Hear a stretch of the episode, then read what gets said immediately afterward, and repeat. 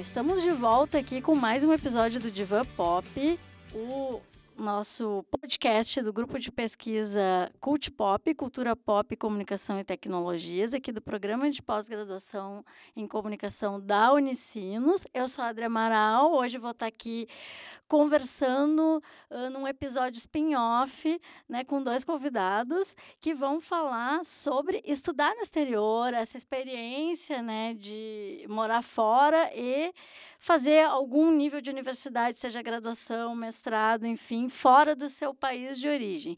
Não para conversar com a gente, né?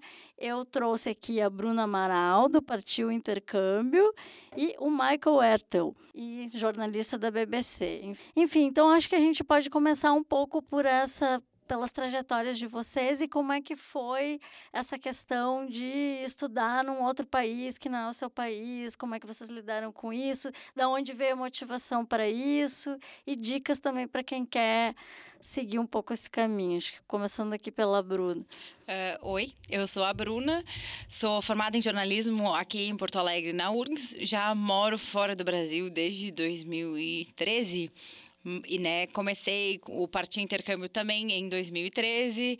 E o Partiu Intercâmbio é um site onde as pessoas vão lá e podem encontrar dicas para estudar fora, bolsas de estudos. Tem um buscador de bolsa de estudos, onde qualquer pessoa interessada em fazer intercâmbio pode encontrar todas as oportunidades possíveis e imagináveis para todos os níveis, né?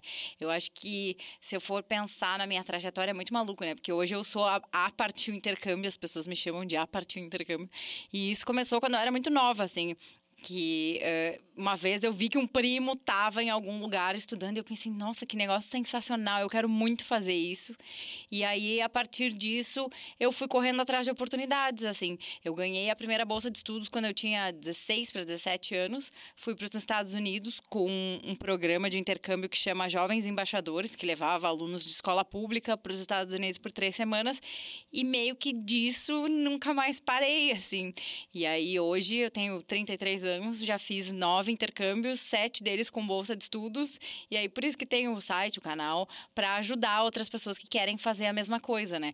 Eu fiz um semestre da faculdade na Alemanha, quando eu estava fazendo graduação ainda, e eu acredito que assim essas experiências fora elas são muito boas não só porque ah, a gente aprende língua a gente aprende sobre culturas a gente acaba aprendendo muito sobre a gente mesmo também e a gente cria essas trocas assim dentro da academia né com ciência e com todas as coisas que são coisas que ficam para sempre os professores as pessoas que a gente conhece então acaba sendo muito rico esse tipo de experiência Michael, como é que foi a tua trajetória? Como é que tu foi para ti estudar fora? Sempre foi uma vontade? Enfim, conta aí pra gente. Ah, tem uma coisa bem parecida, que é quando eu comecei, nunca mais parei. E acho que isso é uma coisa que é sempre verdade sobre bolsas de estudos, intercâmbio. Só tem que, bom, conseguir o uh, estudar fora pela primeira vez e daí já rola e já é muito mais fácil. No meu caso, comecei mais tarde do que a Bruna. Comecei com um intercâmbio durante a minha graduação. Uh, eu fiz a graduação na Alemanha e depois fui para a Espanha para passar dois semestres lá. E uh, neste caso foi um, uma bolsa do Erasmus que é muitas pessoas na Europa fazem, mas também dá para fazer. Um, bom, qualquer pessoa com um passaporte europeu pode fazer, mas tem outros jeitos de se inscrever também. E daí comecei a me inscrever para qualquer coisa. Fiz uh, meu mestrado na Inglaterra, sem bolsa, mas sempre tem outros jeitos de uh, conseguir isso também. E bom, um monte de programas pequenos. E para mim, pessoalmente, o que realmente aprendi, aprendi uh, fora da Alemanha e em vários países europeus foram línguas diferentes, que hoje em dia é um, uma parte integral do meu trabalho. Sou jornalista e uh, cubro uh, matérias no, no mundo inteiro e falar vários idiomas é uma coisa que eu utilizo todos os dias. O Michael é jornalista da BBC, né? Isso. Então, em Londres. Em Londres. Bruna, e o que que tu diria assim para o pessoal que ouve aí nosso podcast, né, os nossos ouvintes, o pessoal que está querendo fazer pesquisa, enfim, e está querendo ir para fora, quais são assim, as primeiras dicas, as dicas mais importantes que tu pensa assim passar quando tu vê essa, essas trajetórias de vocês, enfim? Eu acho que o primeiro passo é começar a entender o que, que são as oportunidades que existem e quais as oportunidades que fazem sentido para o teu perfil, para o que tu procura. Porque existe de tudo. Né? Existe bolsa para participar de evento, bolsa para pesquisa, bolsa para doutorado, para graduação. Tudo que tu puder imaginar existe. Então, acho que assim, o primeiro passo é começar a entender o que, que são as oportunidades que existem. E aí, uh, provavelmente todas as pessoas, a partir do momento que elas começarem a ver oportunidades e começarem a ler editais, o que elas vão ver é a maioria deles vai pedir para falar inglês. Então, assim, uh, investir em aprender um outro idioma e investir em ter um bom nível de inglês é um negócio que se paga, né? Depois é muito. É, 90% das oportunidades vão te pedir proficiência em algum idioma e a grande maioria delas vai te pedir proficiência em inglês, porque muitos países, a Alemanha, a Suécia, a Finlândia, vários outros países que não falam inglês oferecem aulas, oferecem oportunidades de se estudar em inglês. E aí existe toda uma gama enorme de cursos que tu pode fazer tendo o inglês como uma segunda língua. Então, acaba sendo fundamental, assim. E eu e é muito engraçado, porque as pessoas acreditam que porque ah, eu trabalho com intercâmbio e tudo mais, eu vou ser a primeira pessoa que vai dizer assim: ai, nossa, precisa morar no exterior para saber falar inglês. Mentira. Eu mesma Ganhei a primeira bolsa de estudos porque eu já tinha um nível ok de inglês. Eu era jovem, tinha 16 anos, tinha feito aulas de inglês e tudo mais. Mas assim, nunca tinha morado fora, nunca saí do, eu nunca saí do país para fazer curso de idiomas. Eu sempre me empenhei muito em estudar no Brasil e eu acredito que a gente tem professores maravilhosos de inglês aqui que entendem o que são as dificuldades dos alunos. Então, vale a pena investir num segundo idioma, sei lá, seja o inglês, o francês, o idioma que, né, o idioma que vai te dar mais opções vai acabar sendo o inglês, mas né, investir num segundo idioma é fundamental porque aí tu já está mais preparado para participar desses editais de seleção no futuro. Eu acho também que não necessariamente é um investimento pesado. Aprender um idioma é uma coisa muito legal e o processo de aprender e realmente melhorar numa coisa assim, eu sempre gostei bastante. Então, para mim, eu não vejo como investimento o trabalho, eu vejo como como uma coisa que eu sempre quero fazer além do trabalho ou dos estudos. É, o Michael aprendeu português sem fazer quase nenhuma aula. ele, ele, já sabia falar espanhol e é, ele também, e, é, que facilitava, facilita. mas ele aprendeu praticamente lendo muito e se interessando muito, porque também é uma coisa assim, hoje em dia, com a quantidade de canal no YouTube e material grátis que hoje tu tem, tem muito acesso, mais material que na minha época, por exemplo. É, né? eu conheço muita gente que estudou comigo que aprendeu inglês jogando videogame. Sim. Eu mesma aprendi inglês, assim, tá, fiz aula, curso, tudo mais, mas eu aprendi muito mais do que os meus colegas, não porque eu era mais inteligente, mas é porque eu chegava em casa e eu gostava de traduzir música. E naquela época não era tão fácil, né? Não tinha o Google Tradutor, tu não jogava tudo lá. E aí eu ficava com o meu dicionário traduzindo. E é assim que eu aprendi a grande parte do inglês que eu sei hoje. Então, assim, não precisa gastar uma fortuna para fazer isso e isso vai te abrir muitas portas no futuro. É, eu nunca tinha saído também do país quando eu, quando eu ganhei a minha primeira bolsa, que foi do doutorado de sanduíche. Então, e tinha um nível de inglês ok. E eu cheguei lá pensei, meu Deus, será que eu vou conseguir? E as pessoas diziam, não, nossa, tu se comunica super bem. Porque eu acho que também tem essa outra barreira, né? Acho que essa é uma das primeiras barreiras que a gente pode falar. Eu acho que as pessoas se travam em relação ao idioma estrangeiro e, tipo assim não tem como fazer pesquisa, ainda mais as humanidades, não tem como estudar para nada se tu se travar, né? Então, eu acho que esse é um primeiro ponto, assim. Não sei como é que vocês lidavam com isso, né? Porque as pessoas têm muito essa coisa de achar que elas têm que falar perfeitamente igual a um nativo. Isso não existe. É, eu, assim, eu tenho total consciência de que cometo erros, falo coisas que não estão certas, às vezes num pensamento rápido tu constrói uma frase que não está certa, mas é a vida que segue todo mundo sabe que eu não sou nativa e por melhor que seja meu inglês, eu vou cometer erros. E assim, eh, eu acho que faz parte, porque tu nunca vai conseguir aprender. Como é que uma criança aprende a falar português? Aprende falando coisa errada, aprende as pessoas corrigindo, aprende estudando, aprende usando o idioma. Então, se tu te trava porque tu pensa assim, ah, não, mas não é bom o suficiente, nunca vai ser bom o suficiente. Porque a gente sempre vai ser melhor no nosso idioma nativo, né? Então, acho que tem que, tem que ter esse esforço, assim, para passar dessa. Bom, eu tô falando um idioma que não é o meu, eu vou aceitar cometer erros, porque eu vou cometer erros, e se isso não acontecer é porque tu não está aprendendo. E também tem essa visão um pouco errada de, ah, eu preciso de me avaliar o tempo inteiro se faço erros ou falo alguma coisa errada. Não é assim, porque, na verdade, as outras pessoas, sejam ingleses, brasileiros, alemães, com que você fala durante uma, um tempo fora, eles não pensam assim. Eles pensam, ah, entendo o que essa pessoa está dizendo, se entende, não tem problema. Uma, um idioma, uma língua é para comunicar. Então, se a comunicação funciona, não tem problema nenhum e vai, eh, vai melhorando. É, eu acho que o foco, no caso, para estudar fora, deve ser até mais na questão da leitura e da escrita. É. Porque tu vai precisar muito, né, da leitura e da escrita. E aí a tua escrita realmente ela tem que ter um número de erros menor do que a tua fala. É isso, é muito mais fácil de melhorar sem sair do Brasil, né? Antes de sair do Brasil, tu consegue melhorar a tua leitura e a tua escrita fazendo aula, lendo, estudando. O falar é um pouco mais difícil, né, de praticar, porque tu precisa alguém com quem praticar que nem todo mundo tem. E eu vejo isso muito assim nas pessoas que eu oriento, que existe um desespero desespero de, nossa, porque eu não sou fluente, porque eu não consigo falar, porque eu travo na hora de falar. Mas falar é a última coisa que tu vai precisar quando tu estiver estudando fora. Tu vai ter que apresentar um trabalho, falar com pessoas e tudo mais, mas é tu precisar entender o que tu escreve e o que tu lê acaba sendo muito mais importante nesse primeiro momento do que todo o resto.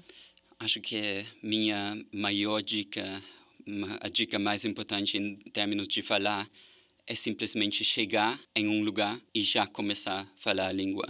Porque se começa com falar com brasileiros em português ou com uh, alemães em inglês, mas você já fala alemão, é simplesmente chegar no aeroporto, onde seja, e já tentar te falar desde o primeiro segundo. E daí você não vai parar a falar. Não adianta, é tentar enfiar a cara.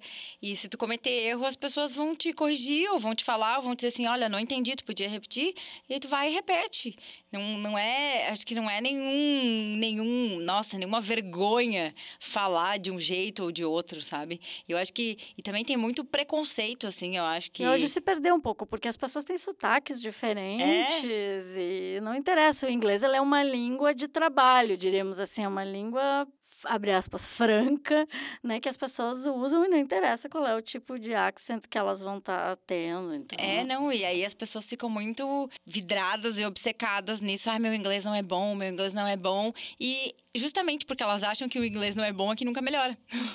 E fora essa questão da língua, acho que é primeiro, o primeiro choque, diríamos assim, para quem quer uh, estudar fora, qual seria outros apontamentos que vocês teriam, assim, enfim, tanto bons quanto ruins, dificuldades, quais seriam as primeiras dificuldades, ou, enfim... Olha, eu nunca, eu nunca me esqueço que eu fui eu fui para a Alemanha, fiz um semestre do curso de jornalismo na Universidade de Tübingen, na Alemanha. E eu fui meio ela louca, assim. Eu, não, eu já sabia falar alemão, mas eu não pesquisei muito sobre a universidade, eu não pesquisei muito sobre os cursos. Eu não sei o que, que deu na minha cabeça, que foi uma coisa do tipo assim: eu ganhei uma bolsa antes, que eu ia fazer um curso de alemão, e eu sabia que a URGS tinha um convênio. Ela tinha convênio com várias universidades, eu acabei escolhendo essa, eu até hoje não sei explicar por quê. E quando eu cheguei, porque eu não fiz toda essa pesquisa anterior, foi um choque muito grande. Nas primeiras semanas, eu sabia falar alemão. E eu cheguei e eu disse assim: eu não quero mais. Eu quero voltar. O que, que eu estou fazendo aqui nesse lugar? Eu não entendo nada. Não era nem assim, eu não entendia o que as pessoas estavam falando, mas eu não entendia o, o sistema da ah, não o sistema. sistema da universidade e me deixava muito nervosa porque lá na maioria das aulas tu não te inscreve na aula tu assiste a aula e no final do semestre tu faz a prova. Se tu fez a prova, essa é a tua inscrição na aula.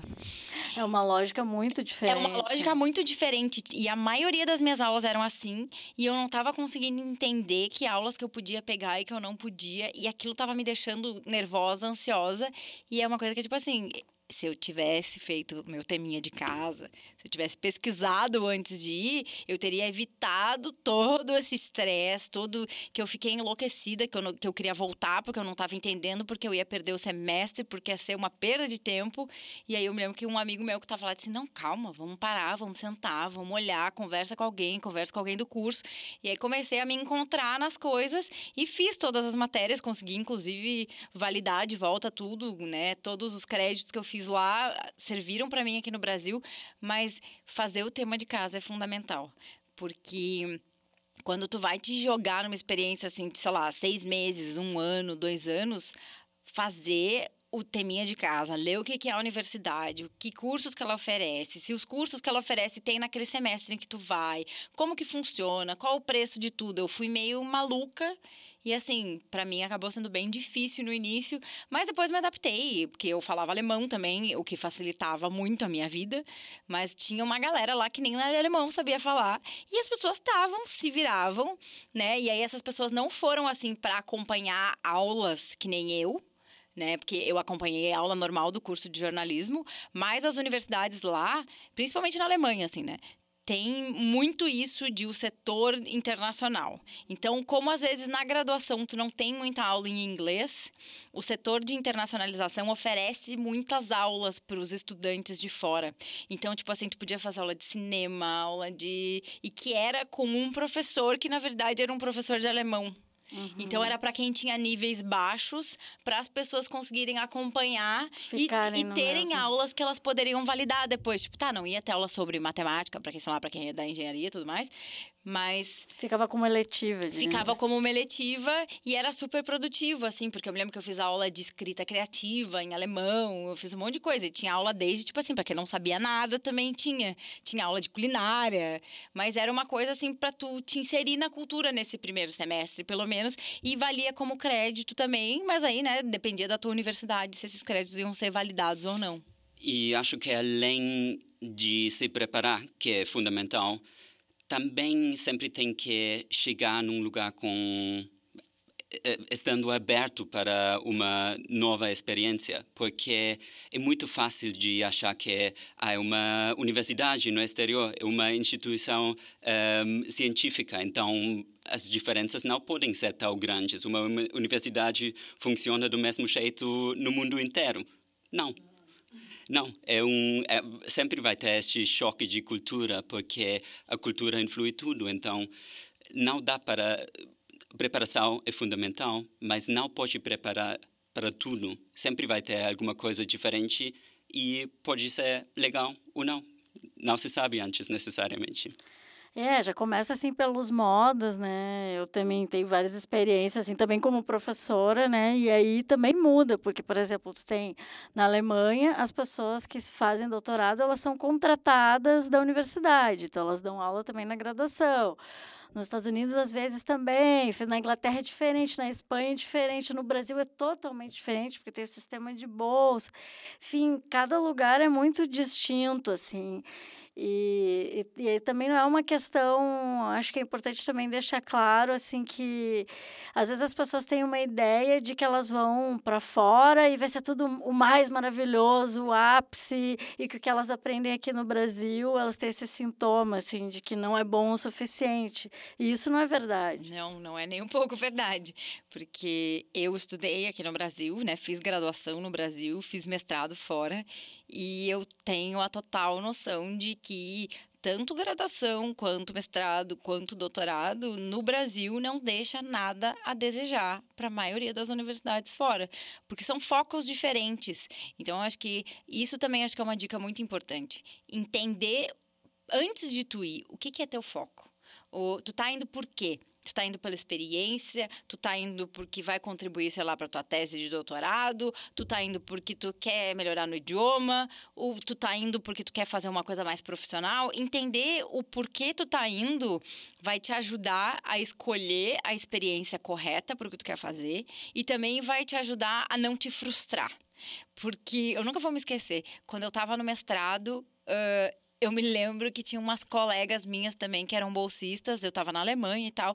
E as pessoas, tipo assim, ah, não, porque não era o que eu queria, eu esperava uma outra coisa. Eu disse, assim, tá, mas tu te jogou para fazer um mestrado de dois anos, tu ganhou uma bolsa, tu trabalhou tanto para isso e tu não sabia o que que tava te esperando? Isso acontece aqui também no Brasil, que às vezes as pessoas, ah, não era isso. Ah, mas é muito teórico. Bom, é um mestrado acadêmico, tem profissionais, tem mestrado profissional, tem especialização, tem MBA.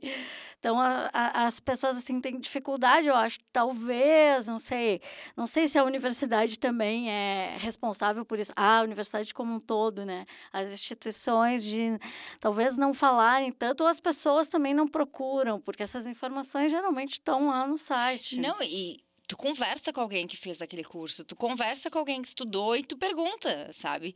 Porque eu, eu me lembro, assim, eu conversei com um brasileiro que foi bolsista no mesmo curso e eu sentei com ele e disse, tá, me conta o que tu gostou, me conta o que tu não gostou. Eu passei duas horas conversando com ele e eu tinha muito claro, assim, antes de ir, que tinha muita coisa que não era meu interesse que não era o que eu queria fazer, mas eu disse, bom, mas isso é parte da experiência e o mais engraçado é as partes que eu menos gostava, que menos me interessavam do curso, acabaram sendo as mais úteis para mim na vida depois, na vida, na carreira.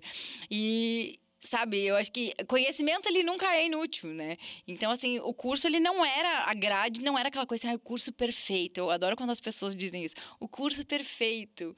Não era, não era e não existe. E assim, e eu estava procurando uma experiência em que eu podia fazer outras coisas e o que que eu fiz?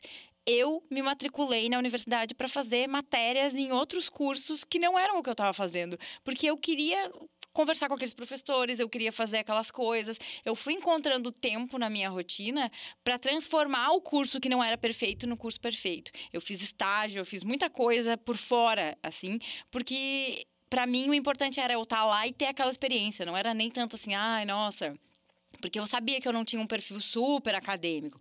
Eu disse, ah, eu vou lá, vou fazer a dissertação, vou fazer tudo certinho, tudo bonitinho, mas eu queria ter experiências diferentes. Fiz estágio, conversei com professores, professores diferentes da universidade, porque eu acho que isso é importante, assim, entender que, uh, tá, o curso ele tá ali, mas existe todo um universo na tua volta, né? E é por isso que a tua escolha ela tem que ser muito consciente de, olha, eu estou indo para lá porque eu quero isso.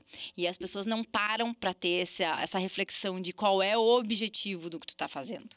E sempre tem algumas uh, partes maravilhosas e outras menos maravilhosas em qualquer curso. Uh, não importa se você sai para estudar, fa fazer a graduação, mestrado, como, como você comentou, uh, fazer um intercâmbio de professora, eu acho que tem que escolher quais as experiências que você vai trazer para o Brasil, quais são as coisas que já são maravilhosas aqui, então não precisa necessariamente de mudar tudo, mas acho que qualquer em qualquer experiência sempre tem uma coisa, duas coisas ou mil coisas para trazer na volta.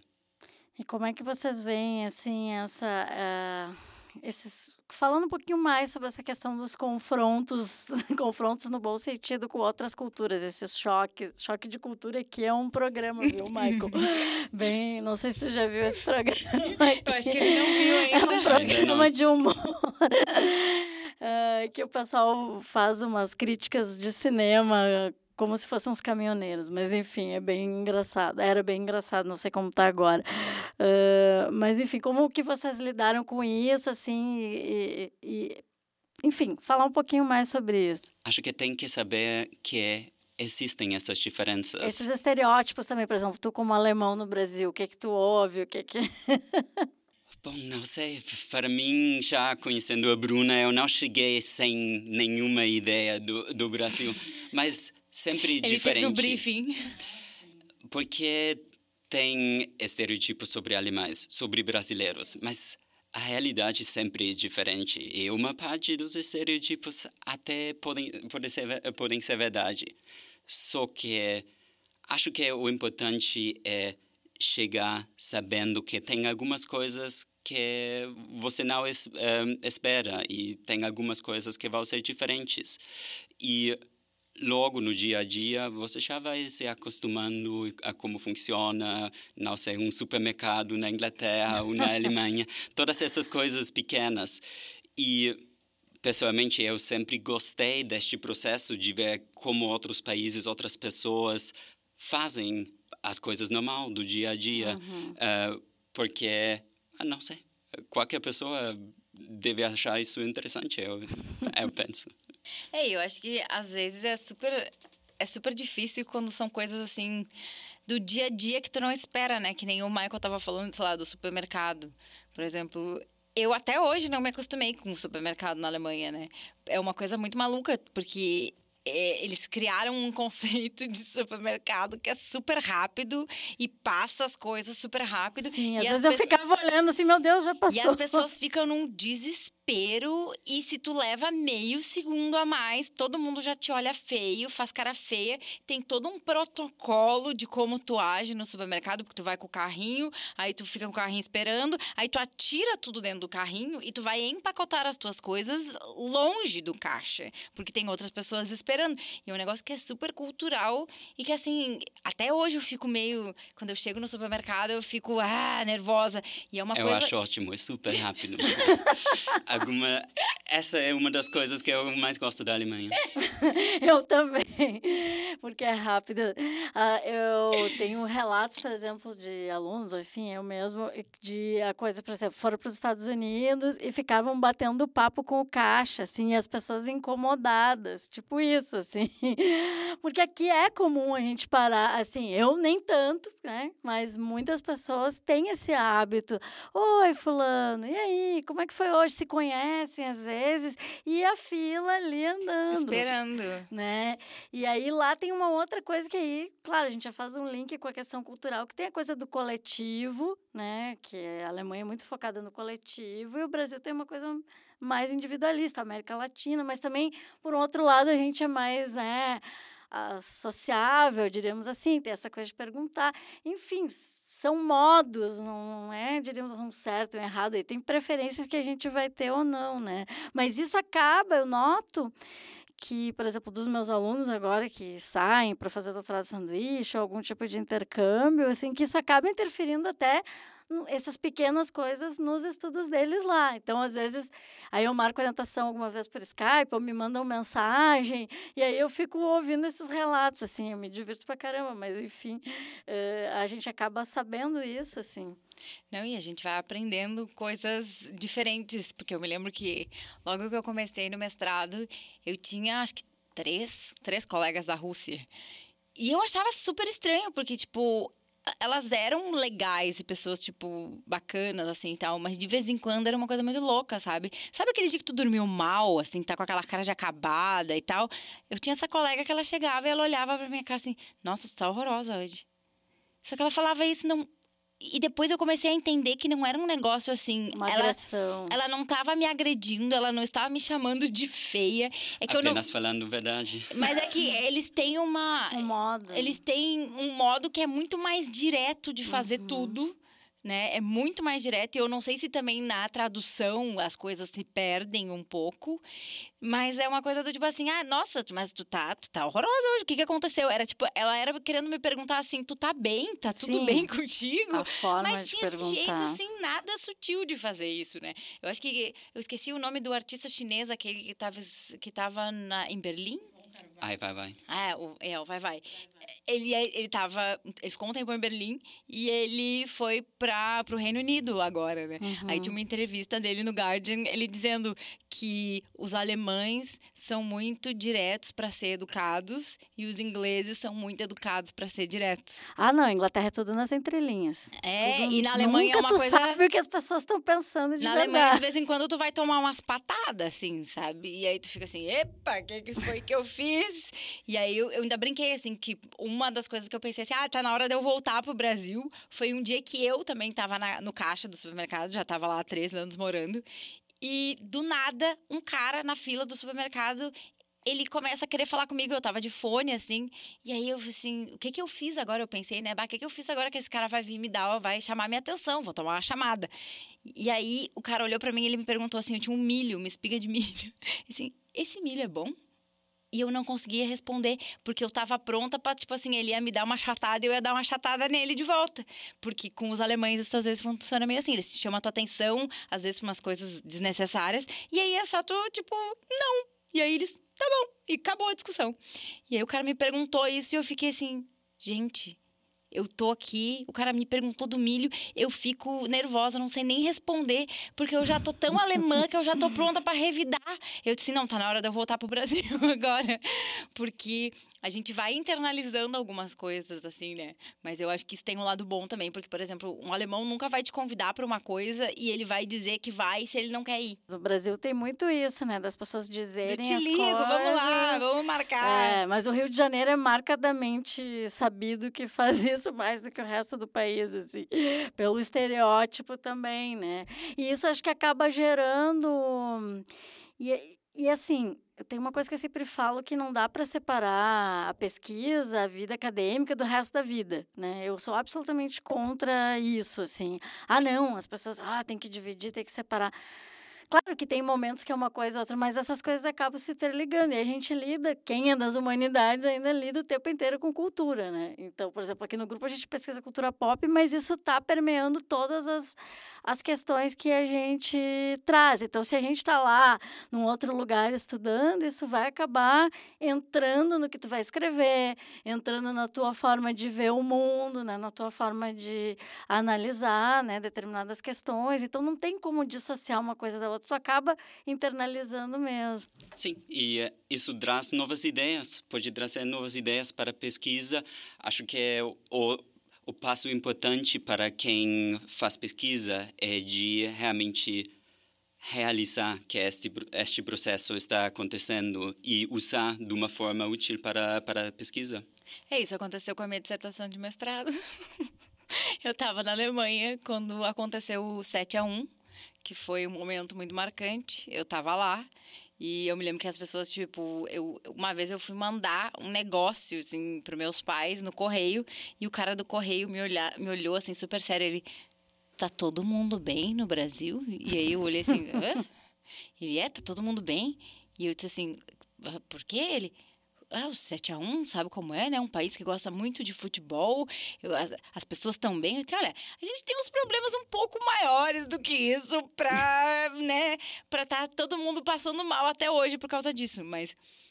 Foi muito engraçado porque eu acabei usando o 7 a 1, o meu conhecimento de Brasil e o fato que eu estava na Alemanha virou o objeto da pesquisa que eu fiz, né? Que eu fiz da construção das personas dos jogadores da Alemanha e como que eles conseguiram cativar o Brasil inteiro, apesar de terem dado um 7 a 1 no Brasil, que é aquela coisa que você pensar assim, não, vai todo mundo odiar essa seleção. E acabou que eles viraram um fenô- fenômeno de popularidade e de cultura pop. O Podolski até hoje posta um pouco em português, porque virou. Até hoje botam o tweet que tudo vai ficar bem depois de depois da co- galera, como é que é o, o tweet? Galera, tudo Ai, vai ficar bem depois, depois da, da Copa. Copa. É uma pesquisa que só uma brasileira na Alemanha pode fazer, porque um alemão nunca teria essa ideia. Nunca. E não entenderia os memes também. É, não entenderia os memes. E eu acho que, né, e todo o trabalho que eles também tiveram para entender o que era o Brasil, porque não foi de graça, né? Não foi de não foi do nada que eles conquistaram todo mundo. Eles tiveram media training, eles tiveram aula sobre como se comportar, né? E tiveram ajuda também de jogadores brasileiros, os que já conheciam, que já tinham jogado com brasileiros, né? O próprio Podolski tinha aí todo um, um time de jogadores brasileiros que ajudava ele nos tweets que ele fazia e ele virou uma sensação jogando. Ele falava um... de novela. Ele jogou, falava... ele jogou acho que um jogo e ele virou tipo a personalidade mais popular da Alemanha em 2014 aqui, no, né? A personalidade alemã mais popular no Brasil. Mais popular do que na Alemanha, provavelmente. É, agora pensando um pouquinho nessa questão de internet, esse acho que é outro ponto, assim, que a gente pode ver, assim, que tem muita diferença nos tipos de uso, né? Essa é uma discussão que a gente tem sempre aqui, né, nas aulas, no, no pessoal que pesquisa tudo. Uh, eu acho que isso também né? Já que a gente não pode separar, a internet é uma coisa que é, enfim, é uma mídia que a gente está usando, né, enquanto a gente está também estudando e está no outro país, e ela é central, diríamos assim, na nossa comunicação com a nossa família, com os amigos, e eu vejo, assim, muita diferença nos tipos de usos, assim, de diferentes países, né. E eu não sei como é que vocês veem isso, como é que vocês lidam. Eu sei que o Michael lida com isso de um jeito e a Bruna totalmente diferente, né? Que o Michael não tem presença online. e eu só um alemão não teria presença online, né? Para nós, como brasileiros, é muito chocante não ter tantos perfis. Não, não ter nada. nada. Porque... Ah, tem o Twitter, mas, mas nada. Mas ele tem o Twitter, ele Sim. não twitta. Sim. Só para acompanhar, né? É, não, porque brasileiro é difícil tu não ter absolutamente nada. Né? As pessoas não te encontram e é meio aquela coisa do quem não é visto não é lembrado, né?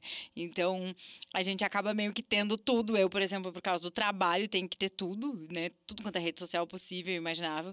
E eu acho muito engraçado, porque uh, o Facebook, por exemplo, a Alemanha é o único país onde tu não precisa ter um nome, tu pode ser qualquer coisa teu nome. Porque se eles não fizessem isso na Alemanha, não ia ter ninguém usando o Facebook. Então eles tiveram que abrir essa essa brecha na Alemanha, porque tipo assim, eu me lembro que eu morava com um menino lá que é o Jan Binnenbruck.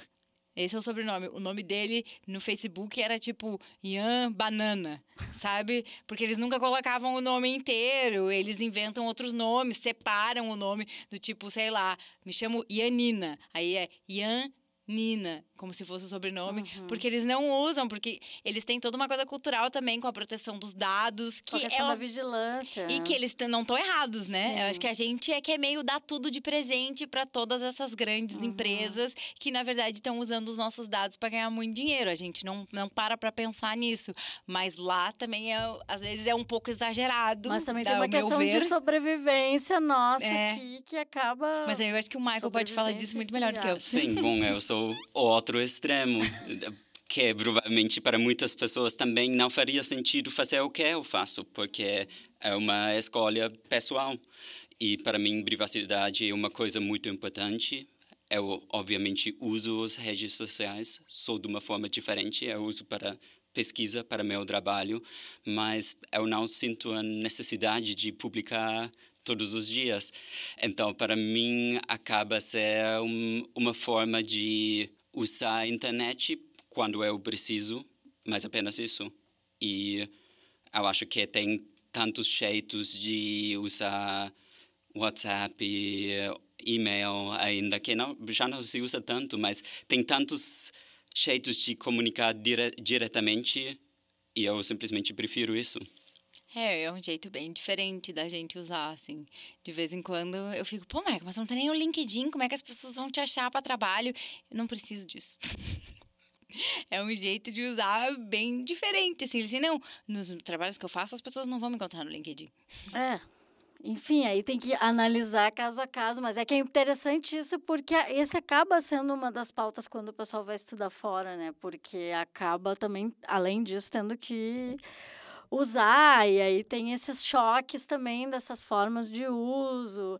Eu sempre brinco que eu queria ter uma máquina do tempo, porque eu cheguei nos Estados Unidos em 2004, quando o Facebook estava abrindo, eu estava lá em Boston, e eu queria ter dado 100 dólares lá pro guri, hoje eu seria milionária, não estaria aqui gravando podcast, porque eu teria posto processo no lugar daquele outro brasileiro lá, o Severinho, e aí estaria muito rica. Uh, e em termos, assim, para a gente nos encaminhando aqui para o final, em termos de organização, assim, planejamento em relação a estudar fora, assim, como é que vocês Vocês se organizaram, se organizam, enfim, como é que vocês veem isso, assim, a importância de um planejamento? Bom, eu sempre conto essa história que eu sou a maluca que eu sabia que eu queria fazer mestrado no exterior no primeiro semestre da faculdade. Eu não sabia no que, eu não sabia onde, eu não sabia nem se eu ia continuar fazendo aquele curso que eu, que eu, que eu iniciei, mas eu sabia que em algum momento eu queria fazer mestrado fora. E aí o que eu fiz? Eu comecei a ler, eu comecei a procurar editais, eu comecei a ver o que, que eram os cursos, eu comecei a ver que documentação eu precisava e eu acabei me preparando durante toda a minha graduação me encaminhando para que quando eu terminasse a graduação eu pudesse ter as coisas e até em termos de documentação assim, porque a documentação pô, fazer tradução geramentada sai caro, todas essas coisas eu fui fazendo tudo muito aos poucos para que, né, eu, eu, brinco assim, porque o curso de mestrado que eu fiz pedia dois anos de experiência de trabalho depois de formado. Eu me lembro que quando eu terminei a graduação, o único requisito que faltava para eu poder entrar nesse curso era ter os dois anos.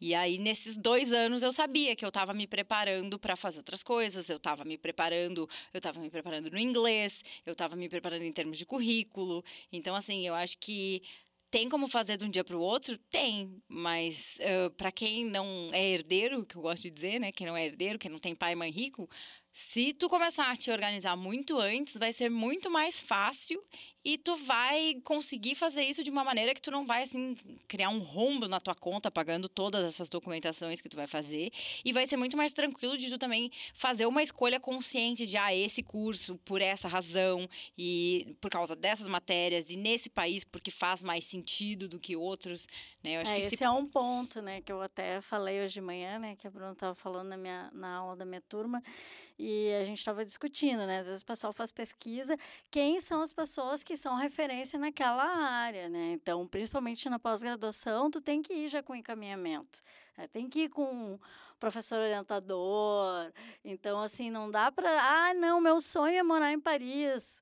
É, porque eu quero ficar lá fazendo fotos na frente da Torre Eiffel. Ok, passeia lá, mas se a tua área, por exemplo, é games, tu ir para Paris vai ser, em geral, uma perda de tempo, porque os games, por exemplo, que tem bastante gente que pesquisa aqui, é nos países nórdicos, ou leste europeu, enfim. Então, não faz sentido tu ir para lá. É, então, acho que também as pessoas é, precisam desvincular também essa coisa do o país dos sonhos, ou o local dos sonhos. Ah, eu só quero estudar em Harvard. Então... E que é uma bobagem, né? Porque existe uma quantidade enorme de universidades boas no mundo inteiro. Universidades que, assim, ai, ou às vezes, ai, uh, a universidade em si, ela não é, sei lá, tá na lista do top 100 do mundo, mas aquela área em que tu quer estudar naquela universidade é top 100 uhum. do mundo. E as pessoas olham muito para esses rankings, que eu, que eu acho meio que uma uhum. bobagem. Mas olhar para ranking, ah, é Harvard, Cambridge, MIT, tudo bem, são ótimos são institutos, referência, são mas... referência, mas às vezes tu vai ter que ver assim, talvez na tua área não é Harvard, não Ou é o MIT. Naquela pesquisa específica. Naquela espe pesquisa específica, às vezes vai ter uma outra universidade que é um pouco menor e que ela não é a top 100 no geral, mas na tua área ela é tá e super até bem. vai facilitar, porque essas grandes elas, né, elas têm mais problemas, às vezes assim mais documentação, mais Não, e aí são universidades que também gostam de ter mais gente concorrendo para dar mais não, para ter uma taxa de aceite menor, uhum. porque é a universidade que se importa com taxa de aceite baixa por alguma razão que não faz muito sentido. Mas, né, porque aí torna ela mais. Ah, é o grande desejo de todo mundo estudar em Harvard. A taxa de aceite em Harvard baixíssima, porque para eles é negócio, né? Tem muito mais gente querendo eles do que vaga. E acho também que tem muito mais oportunidades dentro de universidades menos conhecidas. Se abrem portas, pode fazer um projeto com um professor, uh, pode ter aulas com menos alunos, tem todas essas coisas e vantagens em, em, outras universidades também. Então, eu acho que vale a pena realmente fazer este passo de pesquisar o que tem nesta universidade, quais as oportunidades que eu posso ter lá. É, nossa, isso que o Michael falou de aulas menores é fundamental, né? Principalmente assim, para quem ainda não tá super se sentindo mega de boa com fala, estudar em um outro idioma, tu ir para uma universidade menor é muito mais negócio, porque, né, tem um professor para menos alunos. E tu vai, sei lá, para uma Harvard, um MIT, pode ser que tu tenha. Às vezes tu não tem nem atenção não, suficiente. porque né, é como se fosse quase um ginásio lotado uhum. de estudantes para um professor dando é, aula. É, isso também, por exemplo, eu lembro, né, quando eu estava fazendo doutorado de sanduíche, que eu tinha uma colega que, ah, né, também essa coisa da Sorbonne, Sorbonne, enfim. E ela chegou lá e ela nos escreveu, na época só tinha e-mail ainda, né? Foi lá no início dos anos 2000 e ela escreveu para vários colegas dizendo assim: Nossa, eu cheguei aqui, mal tem notebook, França, né, gente? Desculpe, desculpa os fãs da França, mas assim, mal tinha computador, tipo assim, as aulas eram tipo 100 pessoas, que é o estilo francês, enfim, mas ela não tinha essa noção, ela tinha um imaginário sobre sobre, é, ah, enfim, passeando no Sena, que é um imaginário construído pelo cinema, pelas mídias e tal. Quando ela se deparou com a realidade, porque eu falei assim, ah, eu aqui tenho um laboratório para os alunos de pós-graduação, eu estava nos Estados Unidos e tal, numa universidade menor, e tipo assim, ela, bah, mas como assim? Então, esses choques, às vezes, são importantes. Né? É, e o menor não necessariamente quer dizer pior, né? Porque eu acho que as pessoas têm muito isso, ai, não, é só se for Harvard, só se for Sorbonne, só se for não sei o quê. E às vezes, uma universidade um pouco menor tu vai conseguir entrar mais fácil, tu vai conseguir uh, fazer networking com professores, com alunos, com pessoas, e tu vai te desenvolver muito melhor, vai criar mais confiança e vai fazer pesquisas tão boas quanto em outros lugares, né? Eu acho que essa coisa do nome, assim, é muito muito maluco. As pessoas ficam muito focadas nisso e nessa coisa de, ai, ah, fui aceita em não sei quantos lugares. Tu precisa de um aceite, não de dez. Hum. Eu acho que tem que pensar bem em o que é que você quer desta experiência. Por exemplo, meu, minha graduação na Alemanha foi bem teórica. Então, durante meu intercâmbio, eu simplesmente queria fazer outra coisa. Então, estudei numa universidade bem pequena em Madrid, na Espanha, que e simplesmente era é, muito prática. Então, eu estudei televisão, produção de televisão, rádio, todas essas coisas. E lá tinha um estúdio de TV incrível. Ah, coisas que é na bem conhecido nessa área. É, e tem coisas que nenhuma universidade na Alemanha tem. Então, essa era a parte que realmente eu não podia ter na Alemanha. Então, fui para outro lugar. E uh, o foco teórico eu já tinha. É, fazer a escolha consciente é fundamental. Pesquisar, fazer a escolha consciente, porque aí tu consegue moldar o que, que, é que tu quer fazer e como que tu quer fazer, que não precisa ser em Harvard, às vezes não precisa ser na Sorbonne, mas é tu ter claro para ti o que que tu tá procurando, que a maioria das pessoas não tem. Eu acho que é esse passo para trás, assim, é o tal, por que que eu quero fazer isso? Qual é, o que que eu quero tirar dessa experiência? É, aqui, né, por exemplo, na, nas pesquisas que a gente faz, tem, por exemplo, a McGill, que é super boa no Canadá. Então, tem universidades que não são tão conhecidas, diríamos assim, e que tem autores que a gente trabalha. Tinha um dos, um dos autores que é mais citado, que é o Matt Hills, por exemplo, na área de fãs. Ele, até pouco tempo atrás, ele estava numa universidade no país de Gales. Então, assim, isso não, não invalida, né? Então, as pessoas, às vezes, eu acho que elas ficam muito nessa coisa da grife, porque isso virou uma marca, um branding, e acabam não uh, vendo a pesquisa, a formação que elas vão ter, o que, que elas vão querer fazer justamente esses pontos que, que vocês indicaram. E dentro da área é muito mais importante de trabalhar com um professor, um pesquisador famoso dentro desta área do que o nome da universidade. É isso então, gente. Mais alguma dica que vocês queiram falar? Bruna, passa os teus canais aí para quem quiser. A dica para quem quer encontrar bolsa de estudos, dicas sobre estudar fora, intercâmbio, como fazer o application, escrever cartas de motivação, recomendação, tudo isso é passar no partiintercâmbio.org. Procura Partir Intercâmbio no Instagram, no Facebook, no YouTube. A gente está em todas as redes sociais e assim Tá tudo ali de graça para quem quiser ler e para quem tiver interessado, para quem investir esse tempo procurando. Quem, quem segue o Partido Intercâmbio sempre consegue aí se encaixar em bons editais, encontrar boas oportunidades, porque às vezes tem vários países onde dá para estudar com ou sem bolsa, que tem como fazer, que não é uma fortuna, é só se organizar e prestar bastante atenção. Então sigam lá que tem bastante dica boa. A dica mais importante, eu acho, é quem quer fazer intercâmbio, faça. A é coisa, bem prática. A coisa, é bem Sim, mas no fim é isso, é, é isso, porque tem que se inscrever.